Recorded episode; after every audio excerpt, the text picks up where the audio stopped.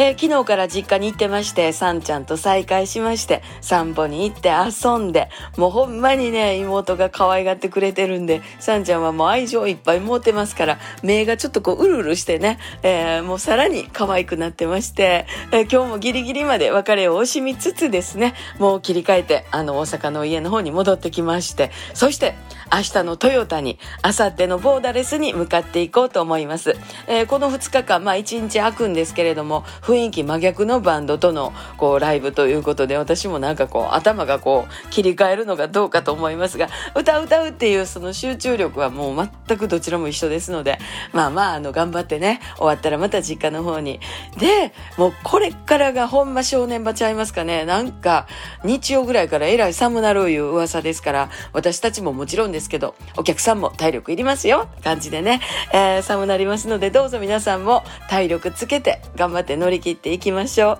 私も一生懸命やります。どうぞよろしくお願いします。また明日、また明日